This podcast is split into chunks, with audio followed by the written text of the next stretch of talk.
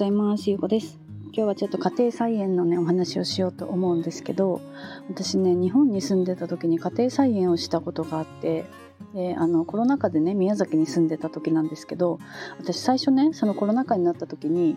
海外にまあすぐ行けるだろうみたいななんか34ヶ月ぐらいすれば出れるのかなみたいな感じで思ってたから私最初宮崎に来た時にマンスリーのねマンションを探してて普通にあのレオパレスを借りたんですよもう家具家電とかもついてるしすぐ入居できるからね。でレオパレスに住んでたら全然なんかこう海外に出れる気配がなくて結局1年レオパレスに住んだんですけど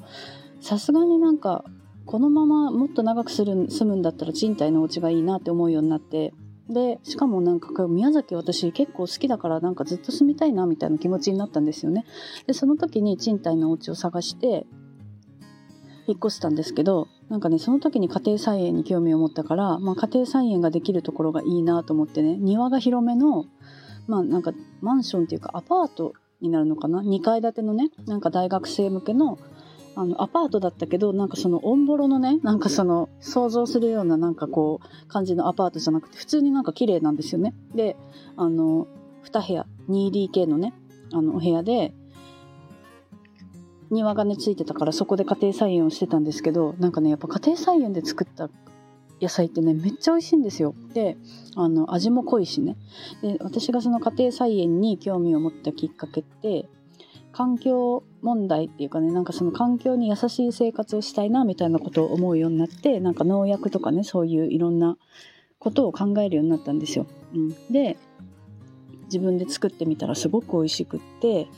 でその毎日のねその水揚げとかがすごい楽しみになったんですよね。うん、でなんかそのね海外に出れなくなったから今までその旅の写真とかをインスタにアップしてたんですけどそれもできなくなって私はね家庭菜園のなんかこう出てきた苗のねあの芽が出てきた写真とかねあの花が咲いた写真とかをだんだんアップするようになったんですけどなんかその時にね結構やっぱりねいいねが激減したんですよね。うんなんか今まで私その家庭菜園の前はその海外旅行のいろんななんかこう観光スポットの写真とかをアップしててなんかいい時は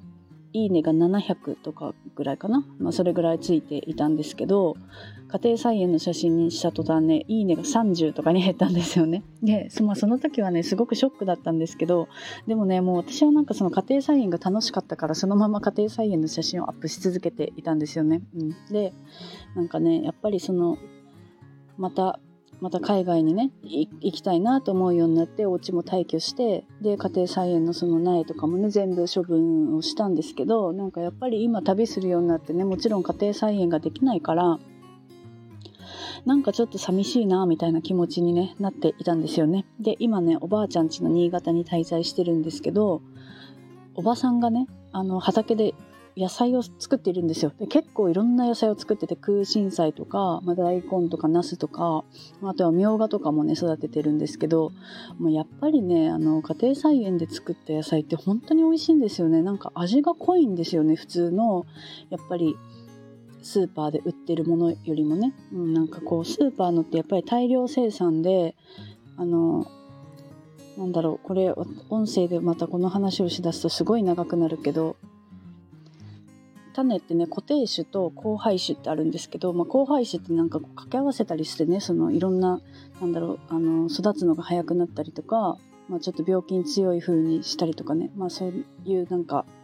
違いがあってなんかそのね交配種の方がやっぱりその不揃いなねあの野菜ができにくくってなんかスーパーで売られてるものとかってなんかこう昔はねあの重さとかでいくらとかってやってたと思うけど今ってやほら何本いくらとかじゃないですか野菜とかもね人参とか。だから数数じゃなくてあの大きさが揃ってないとね売れないんですよね。だからそうやって売れる売るためにそうやって形を揃える品種を作ったりとかしているから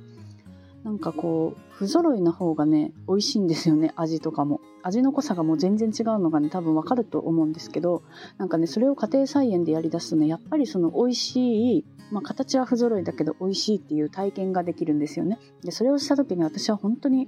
本当に美味しいなと思ってで、まあ、自分で育てられなくてもそういうなんかこう無農薬とか、まあ、農薬が少ないとかね。なんかそういうのを意識して買うようになったりとかして宮崎って結構そのねあの野菜のそういう農薬のところことにこだわって育てている人とかが結構いるんですよね。でそういうのも安く販売されていたりスーパーとか、